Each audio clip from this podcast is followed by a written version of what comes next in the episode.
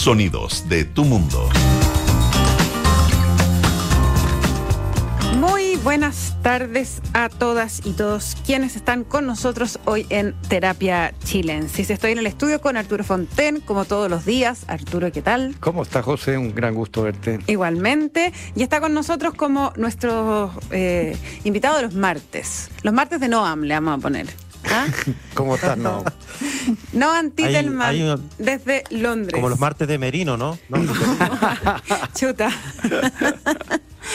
pues que, que cada uno lo interprete como quiera.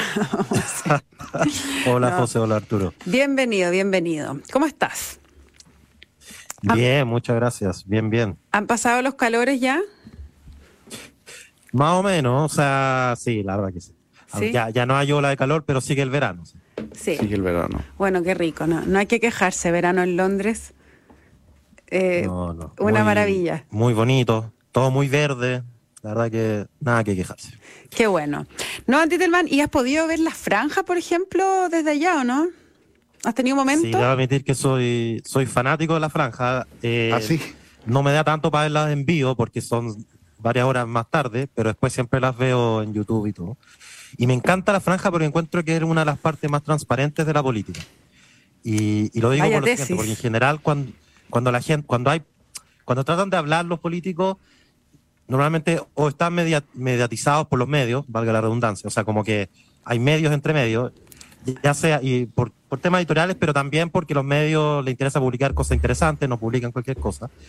Y, y entonces como que no es tan transparente qué es lo que quiso decir el político, etcétera. Pero incluso los debates, como la dinámica del debate, uno le responde al otro y, y qué sé yo, hay, hay, hay mediadores. Esto no, esto es, le damos cinco minutos a cada grupo, en este caso de la pro y rechazo más que político, digamos, a, a cada grupo a que diga lo que quiera. Y, y vemos lo que sale, que es un poco la apuesta de la franja. Y encuentro que salen cosas interesantes, como que uno, uno empieza a entender mucho mejor lo que, lo que hay detrás. A ver, pero por ejemplo, que si, si tendrías que analizar desde ese punto de vista la franja del rechazo, ¿qué, te, qué, qué ha salido que te parezca interesante eh, eh, o rescatable de esa posición o, lo- o la, o la oferta que ellos están haciendo? Sí, a ver. Primero, yo debo admitir que ninguna de las dos franjas me pareció tan potente. Eh, en fin, no sé, cada, y cada uno hará el juicio de por qué será así. Pero, pero me parece que las dos estuvieron más o menos bien, pero no, no creo que esta sea una franja para la historia que todo el mundo recordará como No. un gran hito de esta franja. No, nadie va a salir cantando Chile, la alegría ya viene, por ejemplo. No. Ah, Y, y no, y hay otras franjas presidenciales, la, la de Arturo Frei Bolívar, no sé si Claro. se recordarán, esa, ese jingle que quedó para toda la historia. Arturo Frei Bolívar, uno como usted. Como usted. O más recientemente, yo creo que la franja de la primaria entre Jadwe y Boric, yo creo que también fue bien interesante como, sí. como un- una puesta en escena. Y la de Sichel, creo que también estuvo súper interesante. No, esta de verdad me cuesta como encontrar algo demasiado interesante. Creo que la de rechazo, la que está mejor hecha, es la de la ducha. Eh, porque de alguna manera conecta con Sí. algo que a todos nos pasa, que estamos en la ducha y reflexionamos. Creo que lograron, está bien logrado esa parte. Y, y además apunta súper bien a lo indeciso, que, que en el fondo es una, una decisión estratégica. Eh, distinta al rechazo de entrada, que no sé si se acuerdan, pero el rechazo de entrada como que apuntaba al, al rechazo escondido, como al que no se atrevía a decir que estaba rech- rechazando. En cambio acá está mucho más enfocada en el indeciso y me llamó mucho la atención además que en la campaña del rechazo parece que vieron otro focus group, porque no sé si se acuerdan que cuando el, cuando el presidente anunció que si ganaba el rechazo se empezaba de nuevo el proceso, yo tengo la impresión Sí. que la, la franja de rechazo está completamente jugada a la idea de que va a haber un nuevo proceso si que gana el rechazo. O sea, al menos es el relato. Eh, no es como, Sí. y, y me da la sensación como un relato de un gran proceso. No, no, no pareciera que estuvieran hablando de una, un proceso. De- de un ajuste. O de un perfilamiento, por así decirlo, como, Sí. como dicen en, en el Partido Comunista. Eh, ningún político. Ningún político profesional. Y otra cosa que la, puso alguien en Twitter, esta no fue mi, mi, cuña, pero que se hubiese imaginado que cuando empezó todo este proceso de la constituyente, que los únicos convencionales que iban a aparecer en la franja iban a estar en el franja de rechazo. Eh, y, fue bien impactante que efectivamente fuera así, aunque después me corrigi, alguien me corrigió porque lo ha dicho en otra parte, la convencional, eh, eh, no me acuerdo cómo se llama, de la lista del pueblo, la que habló de los soviets, eh, tiene un cuadro que aparece un milisegundo en la franja de la prueba, que probablemente nadie se ha dado cuenta, donde aparece diciendo algo sobre nacionalizar el cobre, no sé, una cosa así. ¿Qué- ¿Cuál era Pero esa? ¿María Rivera? No. Sí, es. Ella, ¿no? Sí. Tiene como un cuadro, a veces un milisegundo en la franja de la prueba diciendo nacionalizar el cobre. Y- Rosaric. pero- Claro. No, creo que ni siquiera hay audio, es solo una imagen. así. Pero fuera de eso aparecen los convencionales en el rechazo solamente. Pero es una frase bien desafortunada de algunos convencionales, que me, me, me pareció interesante. Pero tú crees que la... Eso es súper transparente, ¿no? Y- Como, ahí está. ¿Y ustedes creen, eh, Arturo y Noam, que la franja mueven algo la aguja a esta altura o no? A esta altura, no solo de la campaña, a estas alturas como del mundo, digo yo, cuando como eh, hay tanta información circulando y son tantas las capas en que corre la información, las posturas, yo no sé si una franja cambia o no cambia. A ver, yo pienso porque desde luego la franja puede embarrarla. ¿ah? Y, Eso sí. Y yo creo que ni la de la prueba ni la del rechazo eh, tienen así fallas, como que tú digas. ah, eh, o sea, desde luego puede dañar. Pero además yo pienso que para mucha gente es un momento de, de- de reflexión sobre el tema. Y, y yo no creo que las opiniones sobre esto estén tan sólidas como muestra. O sea, la encuesta la gente contesta, pero eso no significa que, que esa opinión sea tan sólida. Y de hecho, tú ves que los indecisos han subido. Claro, Eso o es sea, muy raro. esa- el, el efecto ducha sirve. Yo creo que hace pensar, eh, eh, eh, el- el- eh, sí, yo creo que hace pensar eh, ver estas posiciones. eh, eh, ahora, yo pienso que, que la del apruebo eh, es mucho más miscelánea, como hablábamos ayer, que la, de, que la del rechazo. Está como un poco más fragmentada. Y no, no, me refiero a que son énfasis muy distintos y en ese sentido es menos fluida, menos coherente, me parece, que la, de la, que la del rechazo. Y, y creo que lo que dice Noam, yo concuerdo. Me parece que el mensaje central de la del rechazo es que el proceso constitucional continúa y que se trata de escribir una constitución mejor que la actual, que la actual propuesta, digamos, y que la actual, que rige. Eh, eso me parece que es un, un punto importante como compromiso. ¿Y la de la prueba o no, Antitelman, qué te ha parecido? Sí, es que es interesante porque eh, pasó de una manera similar en el plebiscito de entrada, que la prueba era una miscelánea y, ya y nos pasó un poco en las elecciones convencionales, como que ha- y, y yo creo que hay un síntoma de que las fuerzas progresistas le ha ido costando en este nuevo ciclo encontrar un discurso aglomerador. Yo creo que tiene, tiene algo bastante significativo, no solamente un tema de las chimuchinas, se pusieron de acuerdo los últimos cinco minutos. Yo creo que de verdad hay un problema de fondo en el progresismo hoy día para ponerse de acuerdo en relatos aglomeradores y que se ha reflejado ya en dos, en dos franjas de, de plebiscito distintas. Ahora, en la franja del plebiscito de entrada dio lo mismo, igual arrasó, pero, pero creo que es verdad lo que dice Arturo, que se nota mucho esa diferencia, pero también se notó en el plebiscito de entrada.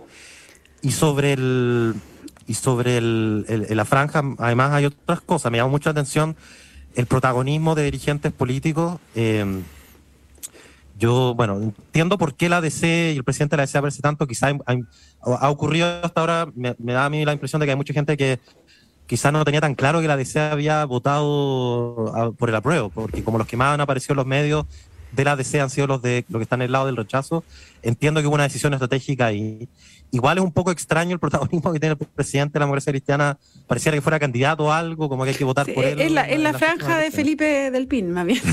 Ah.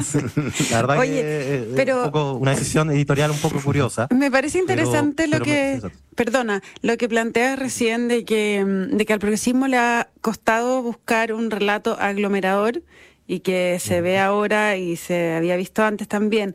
Eh, ¿Cuál dirían ustedes que es la, eh, la razón de eso?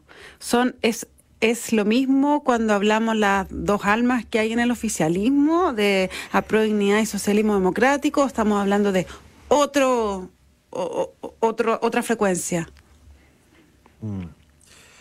No, yo, bueno, yo creo que hay un tema de muy de fondo, de, de- más allá de las disputas que hay, que obviamente las hay entre las distintas coaliciones y partidos.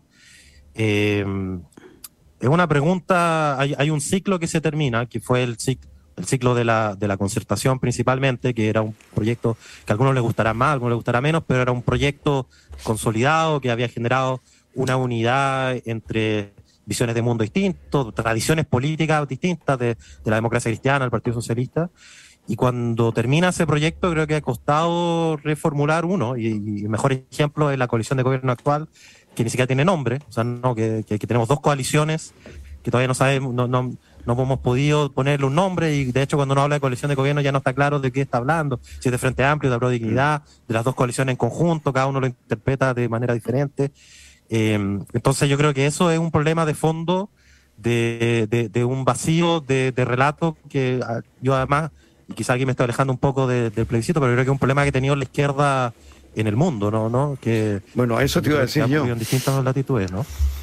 Yo te iba a decir eso, yo creo que hay, distintos autores que están haciendo este diagnóstico para la izquierda en el mundo. Eh, que la izquierda, digamos, tenía un discurso vinculado, no sé, a la clase trabajadora, por ponerlo en términos muy simples, y ese discurso hoy día no, no, no prende porque la clase trabajadora es muy diversa y, y, entonces más bien la izquierda ha tratado de interpretar a un conjunto, a una especie de puzzle de identidades cada una de las cuales tiene una queja distinta y se ponen bajo un paraguas de muchos colores, digamos. Y esa ha sido un poco la estrategia de la izquierda en distintas partes del mundo. Y frente a eso, las derechas más bien han tenido algunos puntos, orden público, eh, anti-inmigración, a veces como bastante populismo a derecha, pero, pero, pero que son banderas más unificadoras de alguna manera. Claro, o sea, lo complejo es que cuando las izquierdas, en este caso, bueno, las derechas también, pero sobre todo las izquierdas tienen que buscar un solo relato, una sola eh, línea que vender y que estén todos de, acuerdo. Eh, y que es lo que, bueno, plantea aquí Noam que puede pasar en la franja, pero yo lo veo también en, el gobierno, ¿no? O sea, mm. Eh, el episodio Jackson, para mí es bien claro en ese sentido. Hay una forma de, de, ver el mundo que representa una izquierda y que no la está representando otra izquierda y están juntos en lo mismo paraguas, pero con una línea de tensión intermedia importante, ¿o no? Pareciera. además, y me hago una autocrítica porque es muy difícil que desde los partidos los partidos están siempre muy preocupados de las próximas elecciones, por razones evidentes, están eh, como apenas sobreviviendo la última incendios que siempre hay, pero es súper importante tener organizaciones de sociedad civil organizadas, eh, ligados a los partidos, ligados a las corrientes que puedan darse estas discusiones. Y yo ahí lo hago como una autocrítica, pero entendiendo que el Frente Amplio tuvo una carrera meteórica que yo creo que nadie se la esperaba, al menos yo no me la esperaba, con esa rapidez. Eh, creo que algo de eso de costos se estaba pagando, de no haber hecho estas reflexiones antes. Como que yo creo que toda esta discusión generacional, por ejemplo, a mí me parece que es un, un sustituto pobre a las discusiones de fondo. O sea, ¿qué, ¿qué, relevancia puede tener en qué año uno nació al lado de el proyecto social que uno tenga? Eso debería ser una, la, la, discusión de verdad, ¿no? Y creo que la ausencia de, este, de esa discusión de fondo emergió, llevamos una década discutiendo este temas generacionales, a mí cada vez que me preguntan de estos temas generacionales, que yo entiendo que hay interés, por qué hay de este interés, siempre parto diciendo, creo que los temas generacionales no son lo más importante, lo otro es lo más importante, pero bueno, en temas generacionales pasa esto y esto otro, y normalmente lo que más prende es la discusión generacional y no lo primero, digamos, porque, porque yo entiendo que es lo que está más, más prendido al final en el debate público, más que estas otras discusiones. Eh, pero bueno, es que las últimas, en las últimas elecciones ha habido una marca generacional muy fuerte. El triunfo de Boric tuvo mucho que ver con eso. Ahora, las encuestas están señalando que eso hoy día ya no es tan así. Que la generación entre 18 y 30 años está bastante dividida en sus opiniones y en muchos casos mm, es más bien crítica del gobierno de Boric. Eh, me parece que ha cambiado, que está cambiando en ese sentido el, eje, ¿ah? la fisura, digamos, hoy día no es, es, menos generacional que lo que era hace poquito, a comienzos de año. Depende del cristal con que se mire. ¿Ah? O, del emisor que lo que Pero yo lo, yo lo, desprendo de las encuestas, o sea, las encuestas claramente mostraban que, sobre todo los jóvenes entre 18 y 30 y, más también estuvieron básicamente con Boric en la segunda vuelta. Y hoy día eso tú no lo ves en la aprobación y desaprobación, por ejemplo, y en otros puntos. Ah, no, claro, yo me refería a, la esfera de poder. Ah, en las esferas de poder. un poco distinto, porque, porque me parece que la disputa generacional era una, es una disputa de élite. Si la pregunta, yo no, no, creo que efectivamente hay un tema de nuevos votantes jóvenes que ingresaron a la, al mundo de los votantes, pero la gran pelea es una pelea entre la generación del 2011 que entró a la política y la generación política, digamos, que estuvo a cargo de la concertación. Ya, entre las élites. Es interesante, claro, es una pelea de, de, así lo veo yo, que además hay un tema de, los votantes, y me parece muy interesante lo que ocurrió, eh, la criteria hizo una, en la encuesta de la criteria preguntaron eh, cómo, si, cómo creían que debían ser eh, los nuevos convencionales si hubiera un nuevo proceso constituyente, y que se mantiene el apoyo absoluto, abrumador a los independientes, eh, y yo creo que hay un relato como que el problema fue que no eran realmente independientes los independientes que estaban en la convención, que yo creo que bueno, es un problema que vamos a estar arrastrando por muchos años en Chile, porque yo creo que necesitamos más política profesional. Pero lo que sí ha ocurrido es que hay menos demanda de gente joven. Y yo creo que eso es un desgaste de la, de la disputa generacional. Yo creo que la gente, mm. o había una, una sensación de que era necesario que entrara gente joven de otra generación. Yo creo que hoy día eso está más, no es que, no es que haya desaparecido, pero yo creo que como que compite con otras preocupaciones también. Mm. Eh, eh, y sí, tú ves que los personajes mejor en los personajes mejor evaluados, por ejemplo, no, no, no parece haber un sesgo generacional, digamos, en favor de los jóvenes. No sé, a mí me parece que está como. Ahora, en eh, Noam, tú eres, eh, tuviste la fundación, digamos, de, Revolución Democrática, que es el partido más grande del Frente Amplio.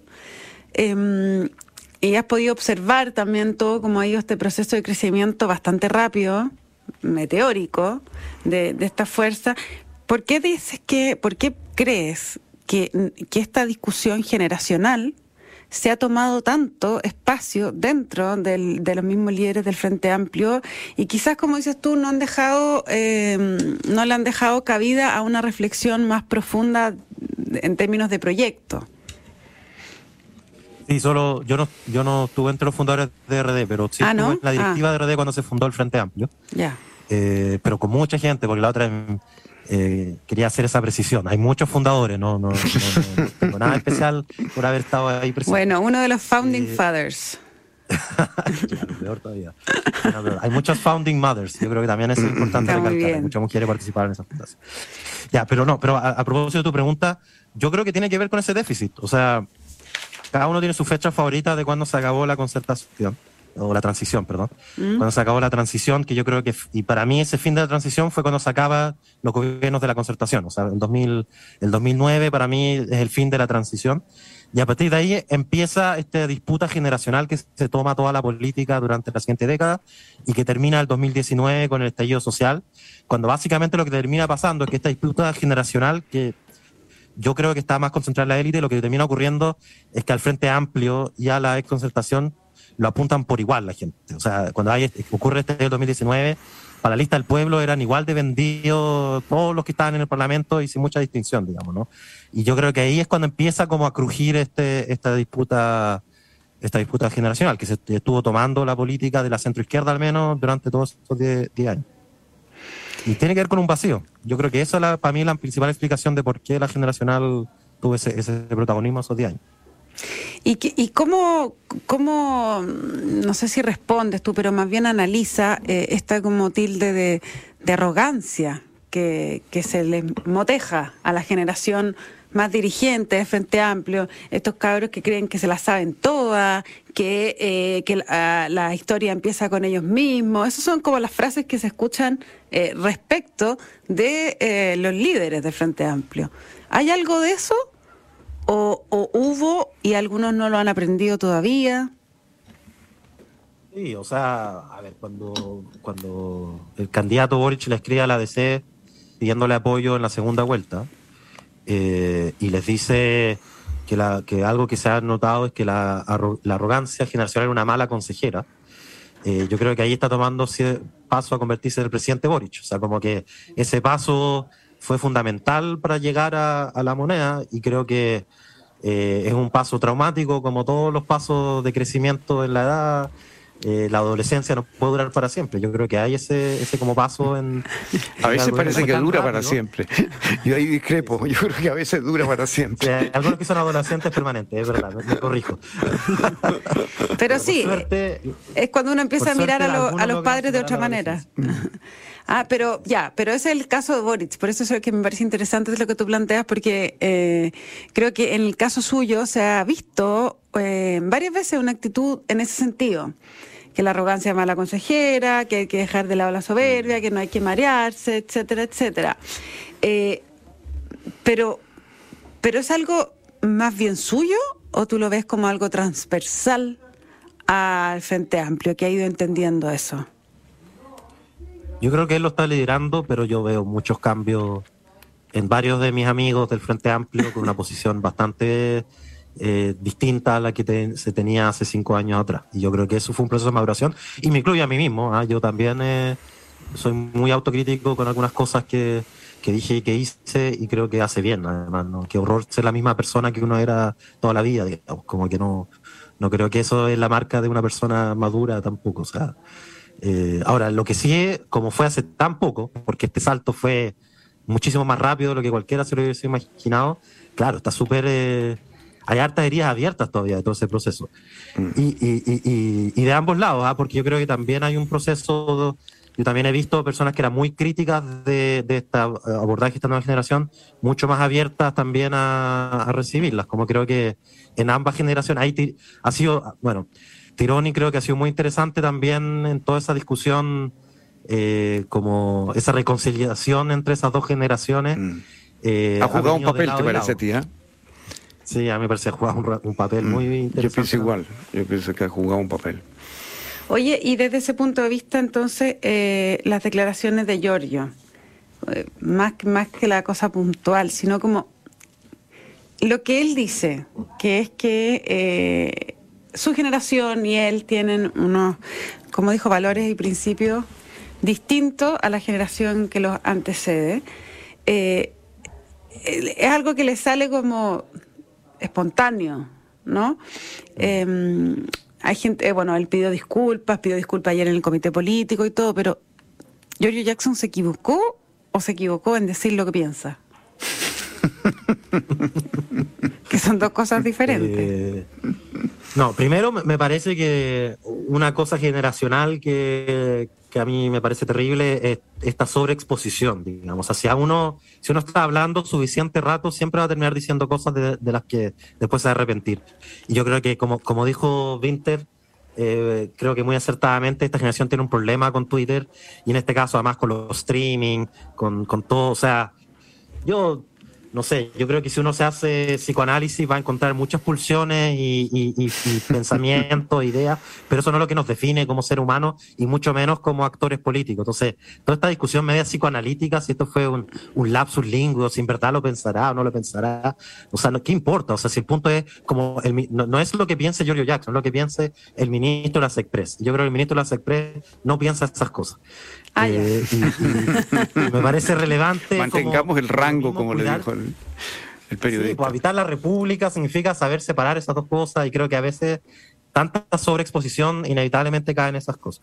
Y además fue una manera de decirlo, a ver, porque la discusión en general era que esta generación era muy crítica de la concertación y la concertación le respondía, ah, ustedes creen que tienen otros valores muy distintos a nosotros, pero yo creo que esta es la primera vez que escucho en un contexto como eso que alguien como que en el fondo tomó la crítica y la hizo propia, como que dijo, nosotros tenemos valores muy distintos. Normalmente no era esa la manera en que se planteaba el argumento, digamos.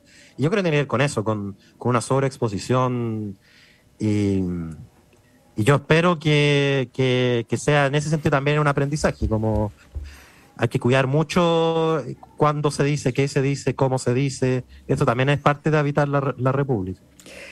Hay en ciernes, voy a cambiar un poco de tema, no tanto, pero está en ciernes un eh, acuerdo político.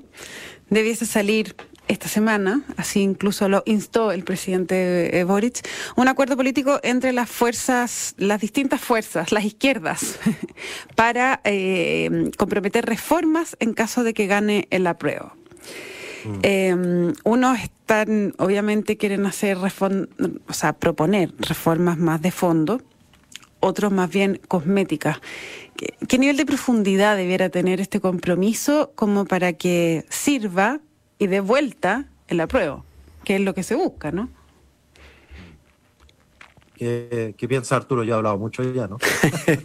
a ver, mira, yo creo que la discrepancia eh, que existe, ¿no es cierto?, respecto de, los dos sectores principales que hay dentro del apruebo, consiste en lo siguiente. Hay un grupo que quiere eh, anunciar, por así decir, principios fundamentales que deberían reformarse en el proyecto constitucional y hay otro grupo que más bien quiere enunciar principios a nivel de la legislación, o sea, de la implementación legislativa de este proyecto. Entonces, en un caso es realmente una reforma, lo que se propone de puntos específicos del proyecto, en el otro caso más bien es un aterrizaje legal de lo que se quiso decir o lo que se podría interpretar. Y me parece que, por entonces ambos grupos van a querer cambio. Eh, el presidente del Partido Comunista ayer como que cerró mucho la puerta, pero hoy día la volvió a abrir, a abrir, digamos, a los acuerdos. Pero el punto es qué nivel tienen los acuerdos. En el Frente Amplio también circuló un documento donde había una serie de puntos, pero eran puntos legislativos, ¿no es cierto? Eh, que eh, es un documento que circuló en base a un, a un texto que preparó Francisco Arellano. en cambio, si tú ves la la propuesta que hacen 24 académicos, sobre todo abogados vinculados a la democracia cristiana eh, y otros. Y, más. Y más. Y más. Está PPD, hay socialistas y bastante. Es un grupo bien amplio. Sí, sí, bien amplio. ¿No es cierto? Y ahí está, por ejemplo, Javier Couso, está Tomás Jordán, eh, en fin, y otros. Eh, me parece que lo que se está apuntando ahí es a proponer cambios que significarían cambios en el plano constitucional. Me pareció que eh, Salvador Millaurta pero estaba ahí, ¿no? Eh, Salvador Millaleo. Millaleo, perdón. Sí, sí, eh, Salvador Millaleo, que, eh, bueno, lo, tuvimos aquí, no, no sé si tú lo escuchaste la semana pasada, justamente abordando este punto, está el, está el podcast, si lo quieren escuchar también en duna.cl, y él planteaba ciertos aspectos de, sobre todo de los temas indígenas, que fue lo que le consultamos. Eh, que era que él de alguna manera acotaría, quizás, ¿no? Por ejemplo, hablaba del tema del consentimiento, eh, que quedara muy específicamente detallado en qué casos y que para lo demás rigiera la consulta en los términos del convenio 169 que existe hoy día. O sea, estaba bastante abierto a, sí, que haya firmado este documento lo, lo, ubican en esa posición en forma bien bien clara, digamos. Entonces, pero yo creo que esa, no sé si tú estás de acuerdo, no, pero me parece que esa es un poco la, la, la, discusión hoy día. Sí, sí lo que, ¿saben qué me pasa? Que yo venía planteando eso hace varios meses y se, algunas personas me acusaron de ser excesivamente pesimista, porque decía que era absolutamente necesario hacer este acuerdo hace unos meses atrás, pero solo el pesimismo si es que no se cumple y parece que se cumplió. y me da un poco esa sensación de que se está llegando tarde, porque yo creo que algún resultado se va a llegar. Eh, y ojalá lo antes posible, pero escucha que se podría haber hecho esto mismo hace tres meses atrás, cuando algunos estaban planteando que había que ponerle quórum especial al Congreso para dificultar la reforma. Creo que realmente se está leyendo mal ese contexto y ojalá esto se resuelva pronto y con cambios relevantes, porque creo que efectivamente hay que hacerlo y con urgencia. Sí, si los cambios no son relevantes no van a servir de nada, digamos, ¿no? Y, eh, y lo mismo me parece a mí ocurre en el rechazo con la propuesta de nueva constitución. Yo lo decía ayer, no me refería a la franja, que puede tener un contenido mucho más emocional, pero en cuanto a, principios orientadores de lo que sería ese nuevo texto. Y algo me parece importante se ha avanzado eh, eh, por parte de, de distintos grupos del rechazo, incluido Chile Vamos. Bien, pues no, Antitelman, muchísimas gracias por haber estado con nosotros como todos los martes y Arturo Fonten como todos los días aquí en este estudio. Les cuento que la transformación digital de tu negocio nunca estuvo en mejores manos. En Sonda trabajan para que disfrutes tu vida innovando y desarrollando soluciones tecnológicas que mejoran y agilizan tus operaciones. Conócelos hoy, Sonda Make It Easy. Y a usted no se vaya porque a continuación viene información privilegiada al cierre y luego sintonía crónica epitafios junto a Bárbara Espejo y Rodrigo Santa María. Muchachos, que estén muy bien. Nos encontramos con Noam la próxima semana, con Arturo mañana aquí en Duna a las 8.